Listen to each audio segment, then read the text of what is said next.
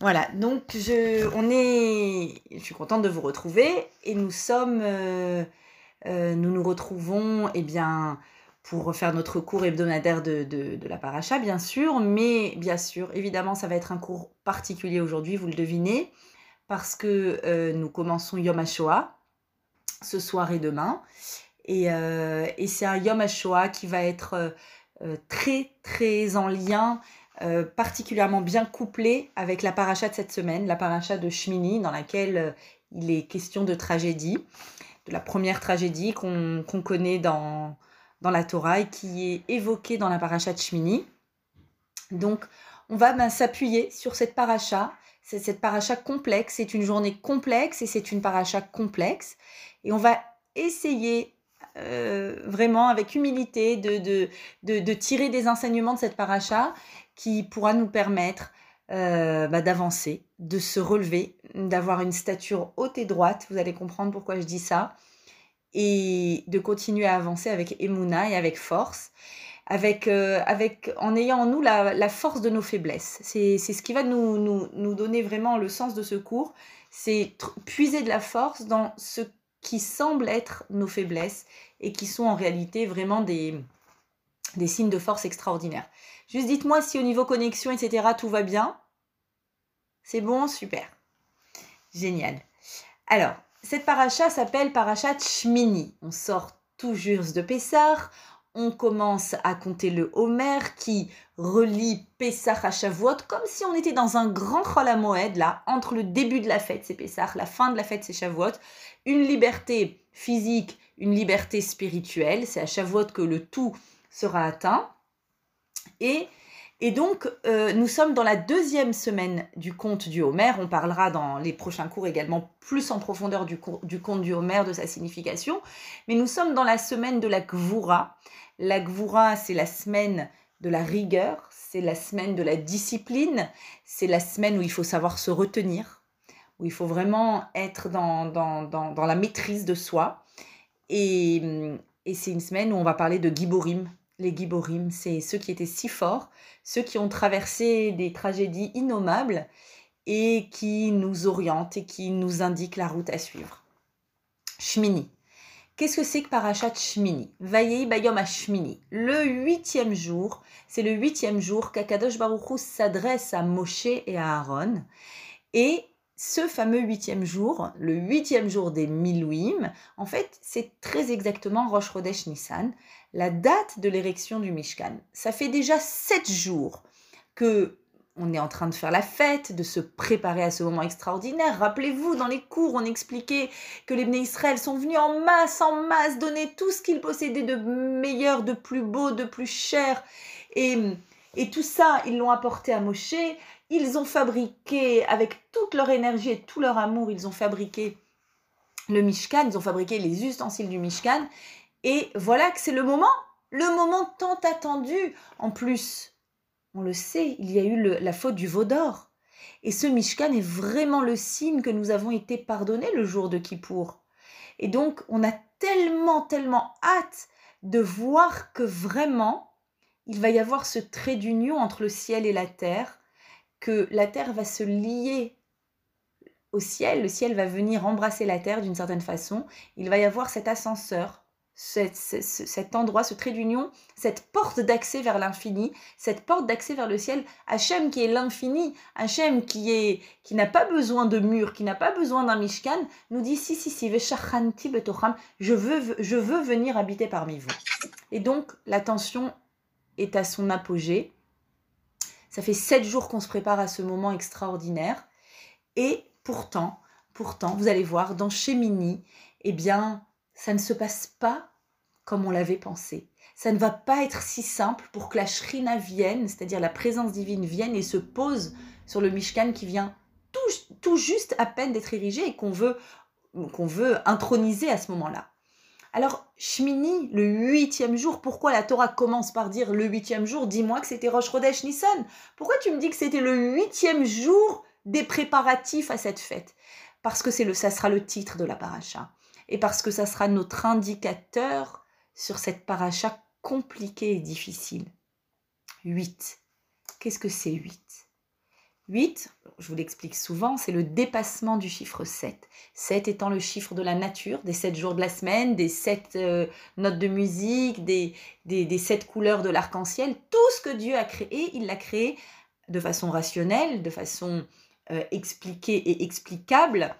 Et tout s'explique à travers la raison, notre, notre, notre cerveau cartésien qui analyse ce monde, ce qu'il n'a pas encore compris, il finira par le comprendre, puisque tout euh, répond à des équations. Ces équations, dans les codes de la Torah, c'est le chiffre 7. Mais il y a aussi le chiffre 8. Le chiffre 8 dépasse le 7 et ça, c'est l'irrationnel. Et à travers ce titre, la Torah me dit, attends-toi dans cette paracha à être confronté à l'irrationnel, à être confronté à un monde de choses que tu ne vas pas pouvoir comprendre à des choses qui dépassent l'entendement. Qu'est-ce qui dépasse l'entendement dans cette paracha? Dans cette paracha, tout d'abord, ça dépasse l'entendement d'imaginer que Dieu, être spirituel, divin, infini, va descendre de ses hauteurs, si je peux me permettre cette image, et se connecter à nous dans un petit Mishkan. C'est complètement irrationnel. Ce qui est aussi irrationnel tout autant dans notre paracha, c'est que des fois Dieu nous dit précisément quoi faire. Il nous donne le mode d'emploi. Par exemple, dans le cas du Mishkan, vous le fabriquerez avec tel matériau, avec telle dimension, de telle façon, etc. On suit les instructions à la lettre. On fait tout ce qu'il nous dit de faire. On fait Perek Shira 40 jours. On fait des Teilim on prie, on se met à faire Shabbat, on se remet en question, on, se rabiboche avec ceux avec qui on est. vraiment, on fait, on fait, on fait, et ça marche pas. Quoi, des fois on fait, on suit les instructions à la lettre et ça ne marche pas. C'est irrationnel. C'est irrationnel parce que quand tu touches au monde de la mystique, au monde du spirituel, on ne te donnera jamais une équation qui, elle, relève de Eretz, de la terre, du monde d'en bas. Dès que tu te déconnectes un petit peu du monde d'en bas, tu n'as pas une équation précise. Jamais. Vous allez voir, on va voir ensemble comment Moshe et Aaron réagissent quand faut, ils font tout, tout, tout comme il faut selon les règles de l'art et ça ne marche pas. Et ça ne marche pas. La shrina ne vient pas. Et on attend et c'est la honte. Et vous allez voir à quel point la Torah insiste sur la honte, l'archouma, boucha. Attends, une seconde, Ludo. Il faut mon choumache, une crotte que de l'autre. Merci. Voilà, j'ai oublié mon choumache. Euh, et, et, donc, effectivement, effectivement, des fois, on fait tout, tout, tout. Et Moshe et Aaron font tout, tout, tout. Et ça fonctionne pas. C'est irrationnel. On va en parler. Qu'est-ce qui est tout autant irrationnel? Les tragédies, quelles qu'elles soient. Les tragédies, c'est bien sûr Yom HaShoah que nous vivons. C'est une tragédie innommable. Et avec tous les Yom Zikaron qu'on va pouvoir mettre en place et toutes les, belles décisions de, lecture de noms, tout ce qu'on fera, ça sera, toujours une goutte d'eau dans l'océan par rapport à l'immensité de la tragédie. La tragédie de la destruction du temple, c'est plus éloigné de nous, donc on en est moins sensible, tous aussi grave évidemment. La tragédie dans cette paracha, c'est la tragédie de la mort subite de deux fils d'Aaron, Nadav et Avihu. Quand ils sont habillés de façon splendide, ils portent les habits du Kohen Gadol. Nous sommes le premier jour de l'érection du Mishkan. La Shrina est là. Ils rentrent pour servir Dieu dans une Kedusha absolue. Et pour des raisons tellement complexes ils sont brûlés sur le champ. Et ils vont mourir immédiatement. Deux fils d'Aaron. Et certainement que l'expression la plus douloureuse de cette paracha, c'est après qu'Aaron ait compris ses deux fils, parmi ses quatre fils, ne seront plus là, il s'adresse à ses deux autres fils, et que dit la Torah? Il parle à ses deux fils Hanotarim, ceux qui lui restent ses deux fils restants. Ce mot brise le cœur dans la Torah. Ça nous brise le cœur. On ne donne pas le nom des autres, des deux autres fils, on dit les deux, Hanot Banim, Hanotarim, les fils qui restent.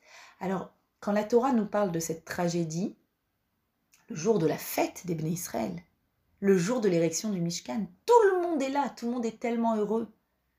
Mais non, ça ne se passe pas comme prévu. Quand la Torah nous parle de ça, en réalité, à travers le côté irrationnel de cette tragédie, elle nous parle de toutes les tragédies que l'on connaît, que l'on a pu entendre dans notre vie.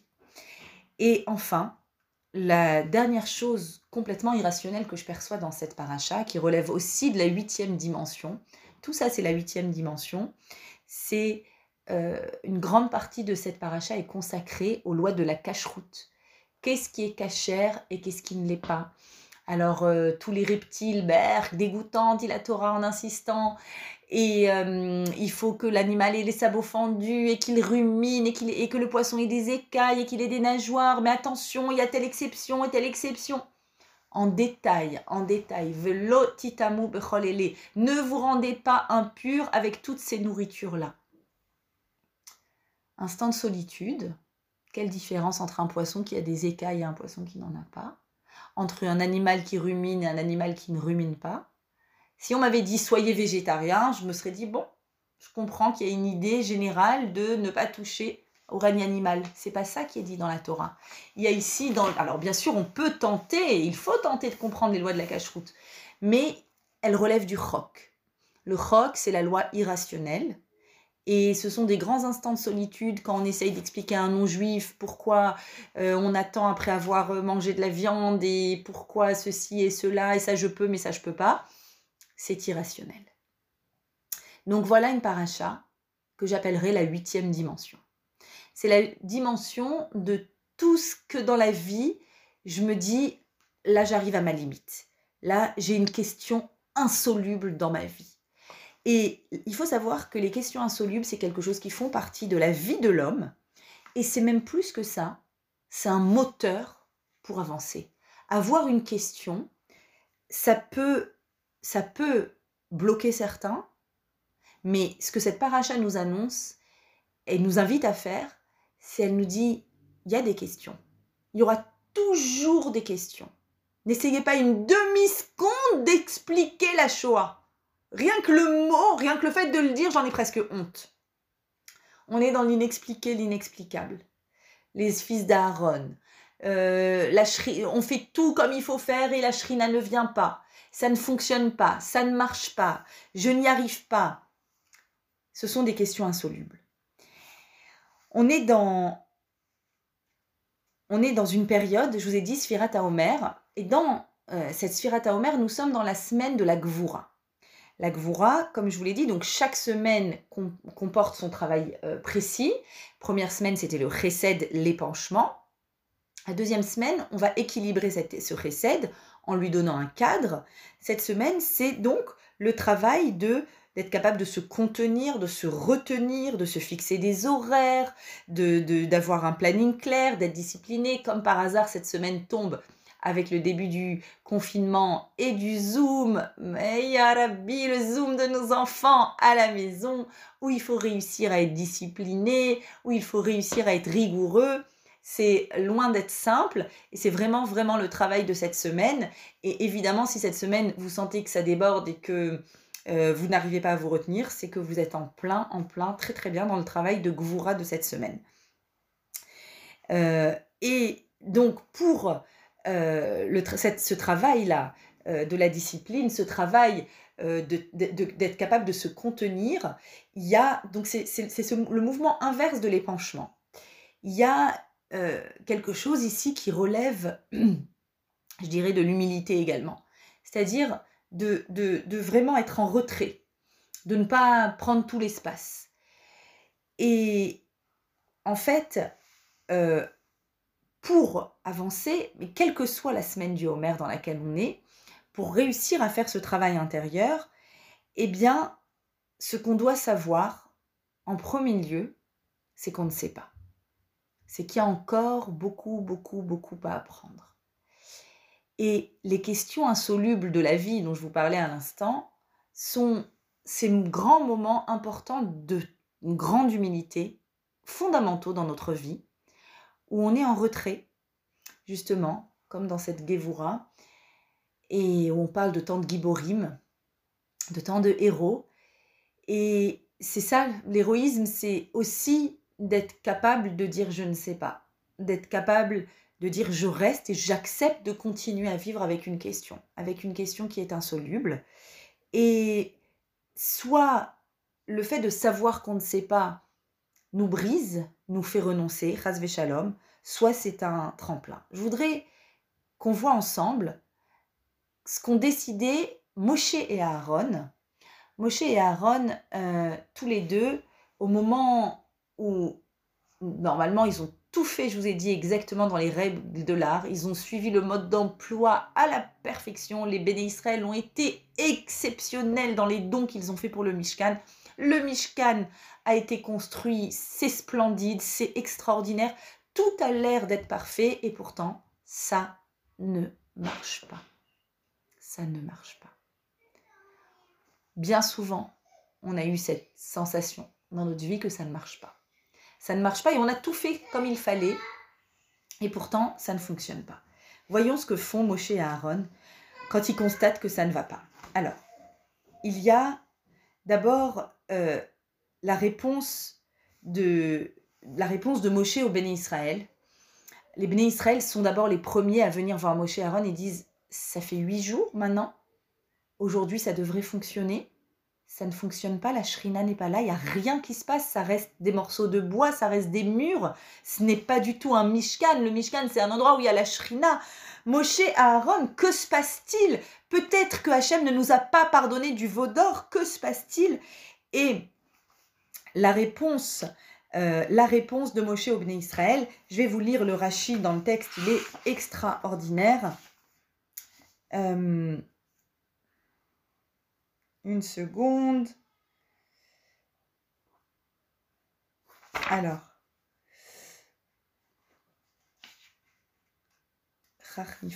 Ça, c'est l'autre hachi. Euh, je ne le vois pas, mais c'est pas grave, je vous le dis.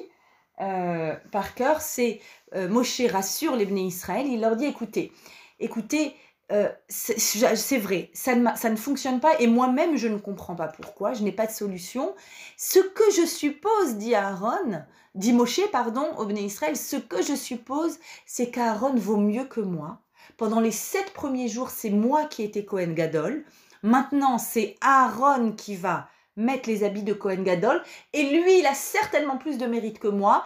Ça marchera, je pense que ça marchera maintenant quand c'est Aaron. Donc Moshe dit, c'est parce que je ne suis pas à la hauteur. On a toujours tous un petit peu cette tendance, quand ça fonctionne pas, de dire, bon, c'est de ma faute. C'est de ma faute, je culpabilise, c'est à cause de moi. J'ai pas, j'ai pas ce qu'il faut, j'ai pas fait ce qu'il fallait, Dieu ne m'aime pas. Attention. Et qu'est-ce qu'on constate? Donc ça, c'est ce que Moshe dit au Bnei Israël. Et que dit Aaron? Rachi sur le passou Kav Gimel, que dit Aaron à Moshe? Quand Vayavo Moshe et Aaron el Oel Moed, il y a et Moshe et Aaron à ce moment-là qui rentrent dans le Oel Moed. Comment se fait-il qu'ils rentrent tous les deux dedans? Dit Rashi, regardez, c'est extraordinaire. Étant donné qu'a vu Aaron chez Kirvou, quand la corbanote, qu'ils ont déjà amené tous les sacrifices. Ça y est, ils ont fait tout ce qu'il fallait faire. J'ai tout fait. J'ai fait 40 jours de Perek Shira. J'ai fait, j'ai fini les Teilim je ne sais combien de fois. Je, je suis allé sur Jonathan Ben Uziel. J'ai fait, j'ai fait. C'est bon, j'ai tout fait. Regardez ce que dit Aaron. Ils ont fait tout ce qu'ils devaient faire pour qu'il y ait la shrina. Et ça marche pas. Velo yarda shrina. La shrina ne vient toujours pas. Instant de solitude exactement comme ce qu'on vit pour Aaron. Regardez. Ayamitztaer. Ça lui a fait tellement, tellement de, de, de, souffrance de voir ça. Et il a dit, je suis sûr, chez Koes Akadosh Baruchu Alai, il dit comme, comme Moshe, je suis sûre que Dieu est en colère contre moi. Regardez cette tendance qu'on a à l'autoculpabilité. C'est parce qu'Hachem m'en veut. C'est parce que je ne suis pas à la hauteur. On a fait tout ce qu'il fallait faire. Les ministres ont fait ce qu'il fallait faire. C'est moi qui ne suis pas comme il faut. C'est moi qui ai un problème. C'est à cause de moi que la shrina ne descend pas, dit Aaron. À Marlo Moshe. Moshe lui répond. Pardon, à Marlo le Moshe, il dit à Moshe. Moshe Achi, Moshe mon frère.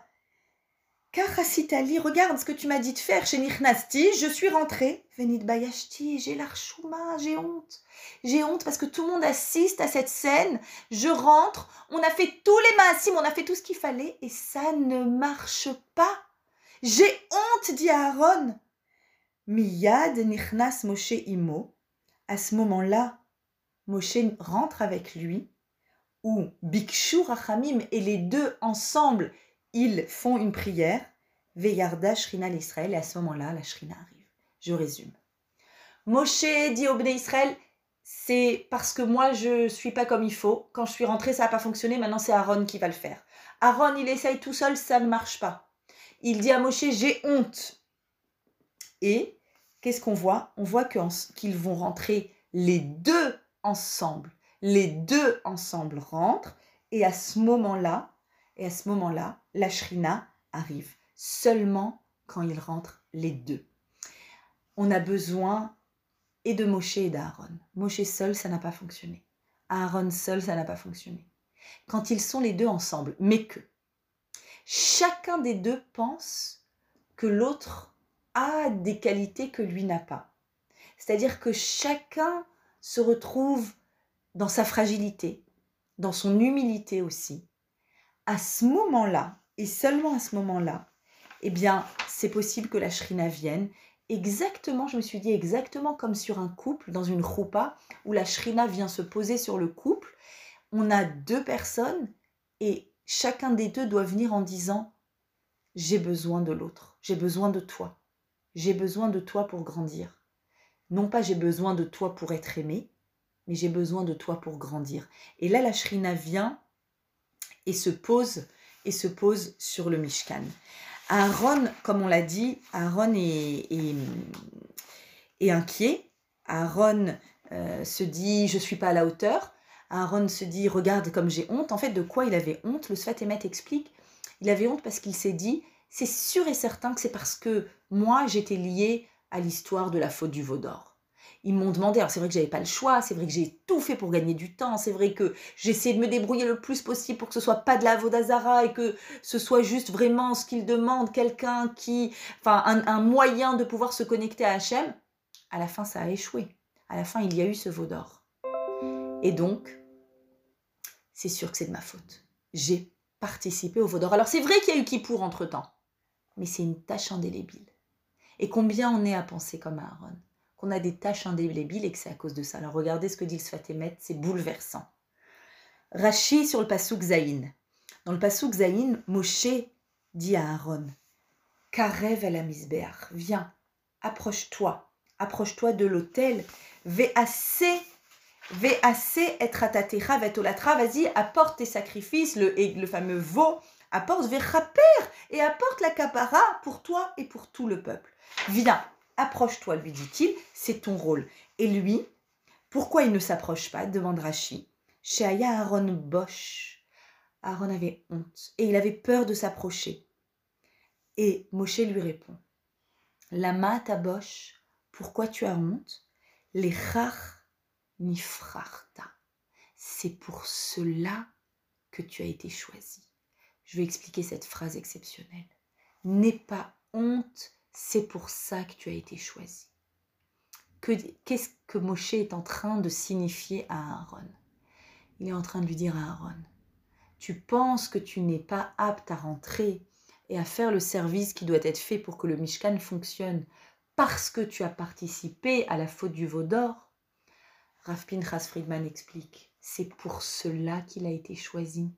C'est pour cela qu'il faut que Aaron soit Cohen Gadol et qu'il rentre à l'intérieur du Mishkan parce qu'il a participé à la faute du veau d'or, parce que cette faute c'était un échec terrible. Comment est-ce qu'une personne qui n'est pas tombée pourrait être capable à un moment de ressentir ce qui se passe à l'intérieur d'une personne qui fait tchouva? Aaron à ce moment-là est un Baal Teshuvah. Et ce n'est que le Baal Teshuvah qui peut aider d'autres personnes à faire teshuva. Parce que sinon, je suis perché tout en haut de ma montagne. Moshe, lui, c'est un tzaddik absolu qui n'a jamais fauté. Est-ce qu'il est capable de descendre au niveau du peuple et de les prendre par la main et de dire j'ai compris, j'ai compris ce qui vous arrive, venez, il y a une tchouva, il y a une kapara. C'est parce que Aaron est passé par cet instant qu'il considère être comme une tâche et une fragilité. Cette fragilité, c'est sa plus grande force. Là où les balais Chouvat se tiennent, les plus grandes sadikim ne peuvent pas se tenir, dit l'Agmara. C'est-à-dire qu'ils ont une compréhension de la psyché humaine. Ils ont une compréhension des, mécanismes intérieurs qui nous habitent. Ils ont une compréhension de cette lutte, de cette souffrance, de cette euh, difficulté qui est, en train, qui, est, qui est vécue par la personne, qui a envie de s'extraire de quelque chose, de grandir, d'avancer il ne le peut qu'avec l'aide d'une personne qui lui aussi vient avec sa propre fragilité. Pas d'une personne qui serait une personne parfaite, parce qu'une personne parfaite, on ne peut pas s'identifier à elle. On ne peut s'identifier qu'à une personne qui, elle aussi, a ses fragilités, a, ses difficultés et son désarroi. Euh, on est, dans, dans cette paracha de la huitième dimension cette paracha où on ne comprend pas, Moshe ne comprend pas, Aaron ne comprend pas. Et c'est l'association de Moshe et Aaron ensemble qui va faire descendre la Shrina, parce que c'est ça tout le principe, euh, tout le principe de la, de la, de, de, de, la Shrina, c'est le lien des uns avec les uns avec les autres et l'humilité que l'on a quand on se connecte, quand on se lie à quelqu'un. Et ce qu'on est en train de faire dans Yom HaShoah, on est en train tous de se connecter à cet événement, de se lier les uns aux autres à, ces moments qui sont les moments de notre histoire, le moment du Zachor, Yom HaZikaron, c'est une, journée du souvenir. Et notre peuple, c'est le peuple, je crois, du souvenir. On peut l'appeler comme ça, le peuple du Zikaron. Euh, d'abord, il y a Zachor. Zachor est Yom HaShabbat. Rappelle-toi du Shabbat. C'est-à-dire, en d'autres termes, en faisant Shabbat, on se rappelle qu'il y a un créateur au monde. Zachor aussi, et ta chère Asalecha Amalek, rappelle-toi de ce qu'a fait Amalek, rappelle-toi qu'il existe une définition au mal, que le mal est circonscrit dans une définition qui s'appelle Amalek. Le monde entier n'est pas mal et mauvais. C'est la plus grande des erreurs que l'on peut faire quand on observe un génocide, quand on observe euh, des terroristes, quand on observe le mal dans le monde, de dire ah bon, euh, euh, l'humanité, je n'y crois pas. Non, Zachar et Amalek, Amalek c'est le mal et il est circonscrit dans cette définition-là du mal. Tu dois te rappeler de la définition du mal si tu te rappelles de ce qu'est le mal tu sauras très bien identifier le bien aussi. Sachons l'identifier. Et ce mal, ce mal absolu, incarné par Amalek, par Aman, par Hitler, ce mal en toute petite dose, qui n'a rien à voir, mais il existe aussi à l'intérieur de nous. À l'intérieur de nous, quand on se rend petit, quand on culpabilise, quand on culpabilise l'autre, quand on dit du mal, Zachor et Asher Asa Hachem les Myriam. Rappelle-toi de ce qu'Hachem a fait à Myriam. Myriam qui avait dit ah, du rien du tout de la chana, qui avait à peine parlé de l'autre, parler de quelqu'un d'autre, c'est mal. Et il y, a, il y a aussi à l'intérieur de nous une force qui va nous tirer vers le bas, et ça en tête. Rappelle-toi qu'il y a un créateur, rappelle-toi que le mal absolu est circonscrit à une définition, Rappelle-toi qu'à l'intérieur de toi, il y a quelque chose qui te tire vers le bas. Rappelle-toi pour pouvoir grandir et t'élever. C'est l'objectif de cette paracha. L'objectif de cette paracha, quand elle évoque cette huitième dimension, la dimension de l'incompréhensible, elle me dit, ce qui va pouvoir t'extraire de l'incompréhensible, c'est d'abord le lien avec l'autre. Moshe et Aaron ensemble rentrent. J'ai besoin de toi, tu as besoin de moi. Tu es une réponse à mes questions d'une certaine façon. C'est-à-dire que moi, à l'intérieur de moi, je ne peux pas remplir tout l'espace et je n'aurai pas de réponse à mes questions insolubles, mais, mais je suis capable de me lier aux uns et aux autres et tous ensemble, à l'échelle collective, peut-être, peut-être un jour on aura une réponse et peut-être pas, et peut-être pas, quand euh, les deux fils de Aaron, le jour ce jour-là de Rosh Chodesh Nissan, ce jour de fête extraordinaire où enfin arrive la Shrina, la Shrina arrive pour qu'il n'y ait que du bien dans le monde. On est connecté à Hachem pour qu'il n'y ait que du positif. Et à ce moment-là, il y a une tragédie. Les deux fils de Aaron, de Aaron Nadav et Avihu, meurent. Réaction de Aaron. La réaction la plus importante que l'on puisse trouver dans le Tanakh. Vaïdom Aaron. Aaron s'est tu. Il n'a rien dit.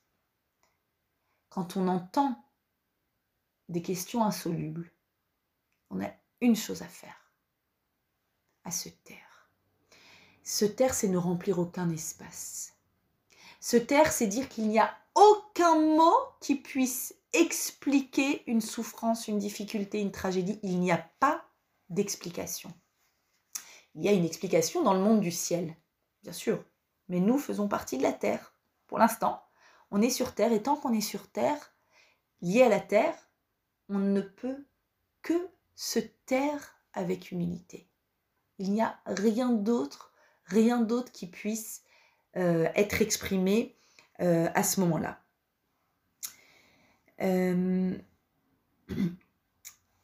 on a vécu, alors je sais pas, toutes les personnes qui sont sur le Zoom, je ne sais pas s'ils étaient comme moi liés à, à la grande, grande, grande tristesse qu'on a vécue pendant Pessah, quand on a appris la disparition du petit Nathan qui ont pris depuis près de trois ans. Nathan Moshechai Ben Sandi, il fait partie de, de, nos teilim, de nos prières, de nos pensées, de notre afrachatrala, de, de, de, tout, de chaque instant. Euh, on a appris ça en sortant des premières fêtes de Pessah. Il est parti par un baiser d'Hachem le 15 Nissan.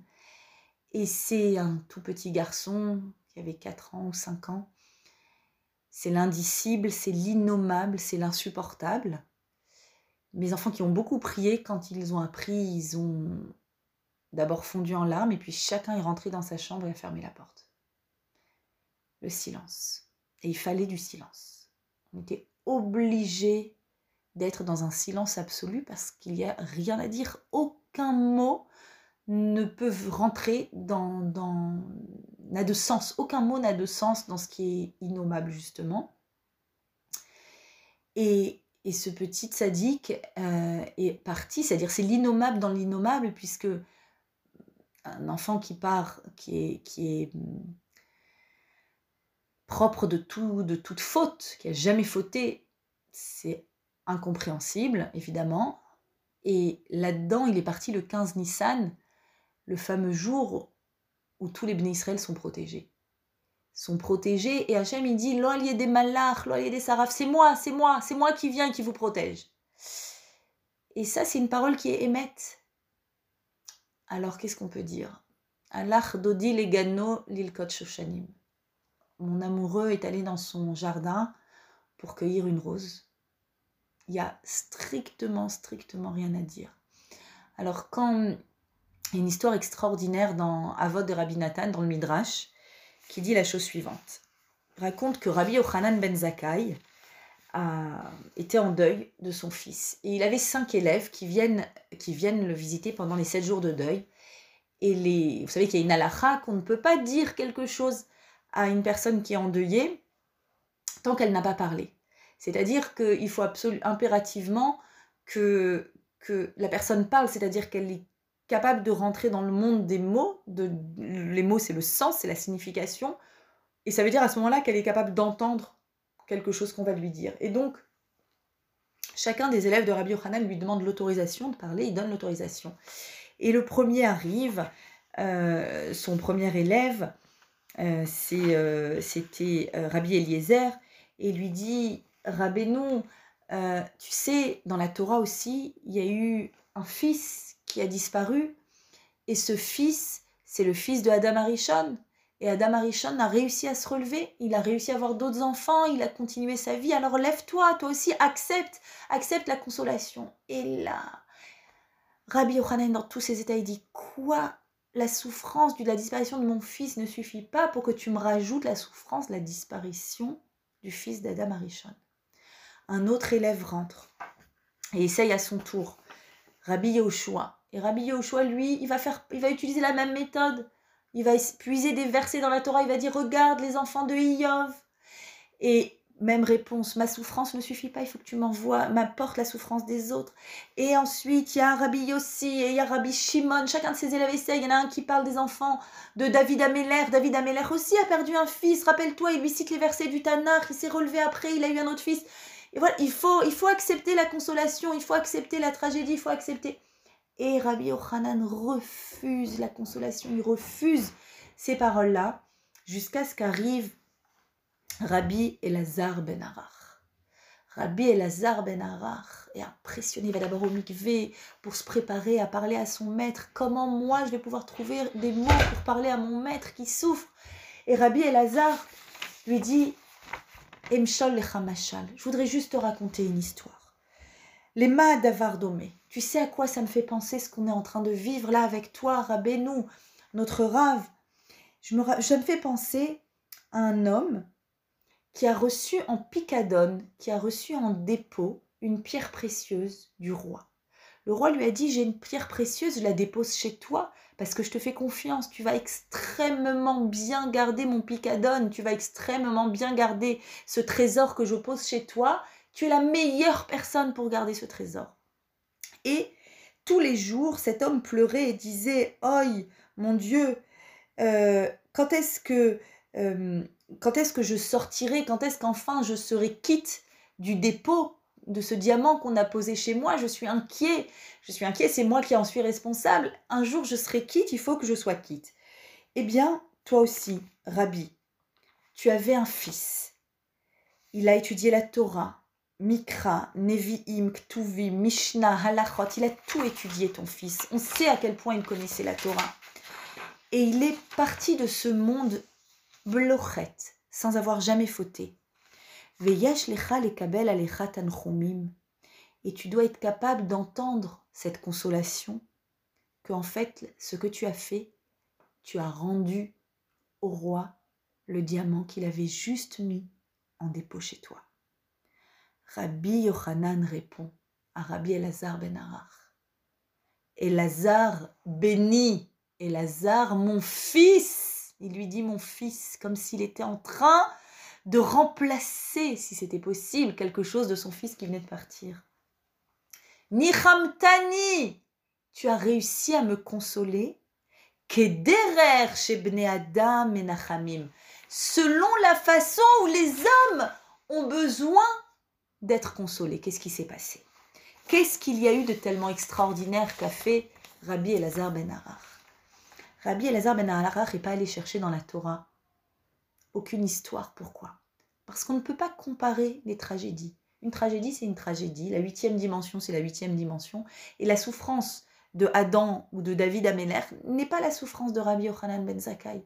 Alors pourquoi vous m'amenez d'autres histoires? Chaque histoire est unique et singulière. Qu'est-ce qui s'est passé? La première chose, c'est que Rabbi Elazar lui dit T'as le droit et c'est bien de pleurer. Quand on avait un diamant et qu'on l'a plus, on pleure. Et on ne comprend pas. La deuxième chose, c'est que on t'a déposé un diamant, tu n'es pas responsable. Celui qui l'a déposé peut le reprendre. Et la troisième chose, la plus importante, c'est qu'il lui dit Ton fils, c'était un diamant unique, c'est-à-dire il n'est comparable à aucun autre. Je ne peux t'amener aucune autre histoire, même si c'est des histoires de la Bible extraordinaires, aucune histoire n'est comparable à la singularité de la tienne et de l'amour que tu portais à ton fils.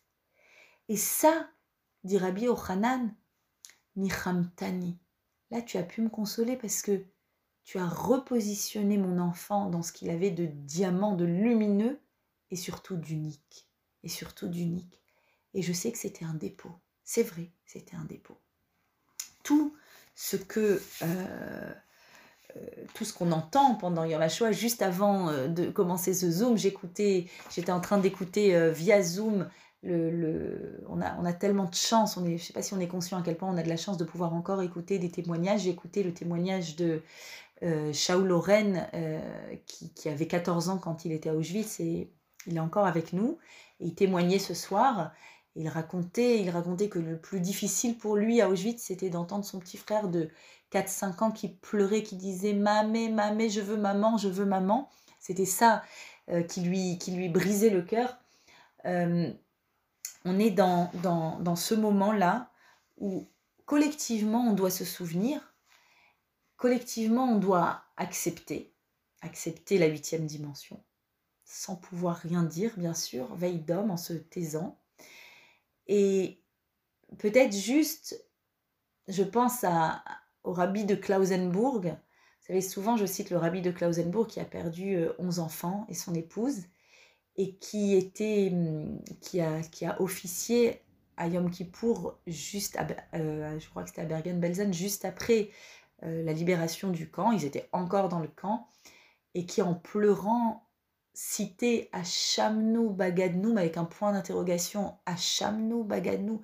Hachem, est-ce que c'est pour nous que tu as écrit ce vidouille? Il referme son marzor et dit Mes amis, nous n'avons pas besoin de faire le vidouille, on n'a fait aucune des fautes qui est écrite dans le vidouille.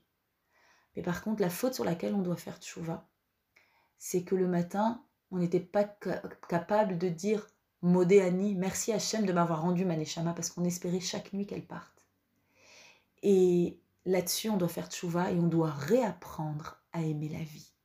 Vous savez que le rabbi de Klausenburg est celui qui a créé l'hôpital de Laniado, la première maternité d'Israël, et qui était un grand, grand, grand amoureux de la vie. La parachute Shemini, elle nous dit, c'est ça qu'elle nous dit, elle nous dit, vous devez aimer la vie.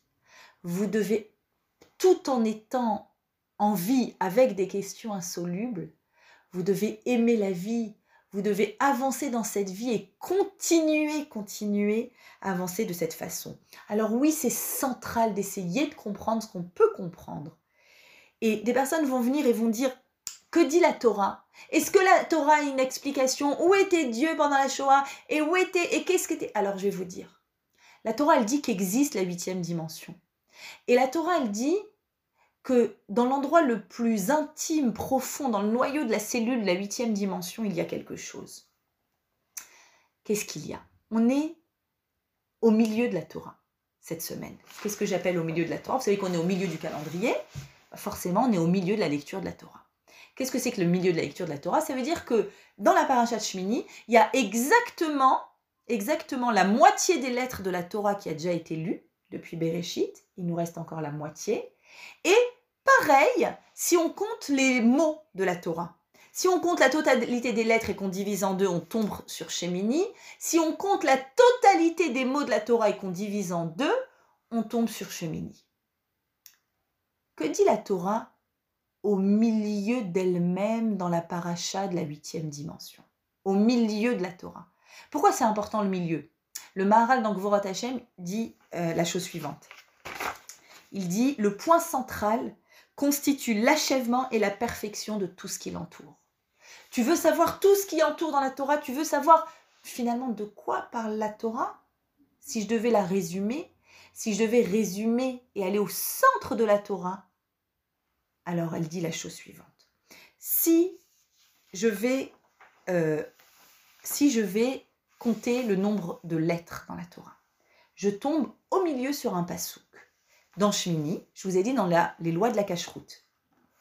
Dans les lois de la cache-route, il y a écrit la chose suivante Vekol holech al gachon. Et tout ce qui se meut sur son, sur son cou, sur son ventre, tout ce qui se meut sur son ventre, c'est interdit à la consommation. Qu'est-ce qui se meut sur son ventre?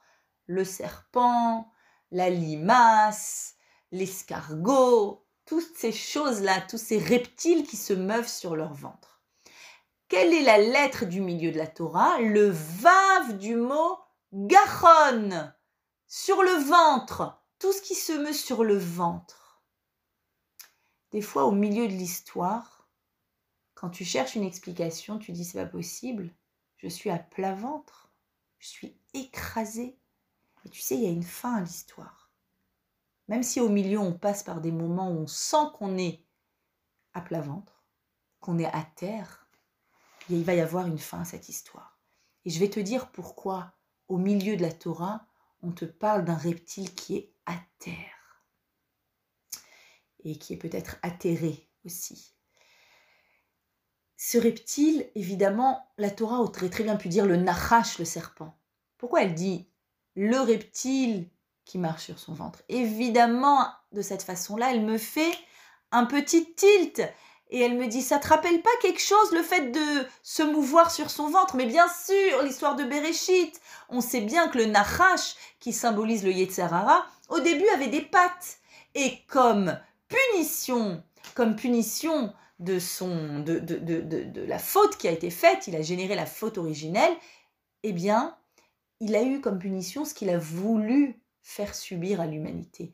Il voulait que l'humanité tombe, chute, perde sa hauteur, perde sa position haute et verticale, qu'on perde notre verticalité. Il a voulu faire de nous des animaux, faire de nous des des personnes basses, des personnes petites, en infiltrant en nous ce poison qu'est le Yetzerara, en nous faisant faire des choses négatives, en nous faisant dire des choses négatives, eh bien, le résultat, c'est que lui-même, pour toujours, il est collé au sol. Il est à terre. La Torah ici est en train de me signifier que, évidemment, ce serpent-là nous empêche de grandir. Il nous empêche de créer une version toujours meilleure de nous. Il veut qu'on reste au niveau de la terre comme lui. Mais ce vave-là, du mot garon, dans la Torah, quand on regarde, il est écrit en grand, beaucoup plus grand que sa taille normale. Comme pour nous dire, tu sais c'est quoi le centre du centre de la Torah?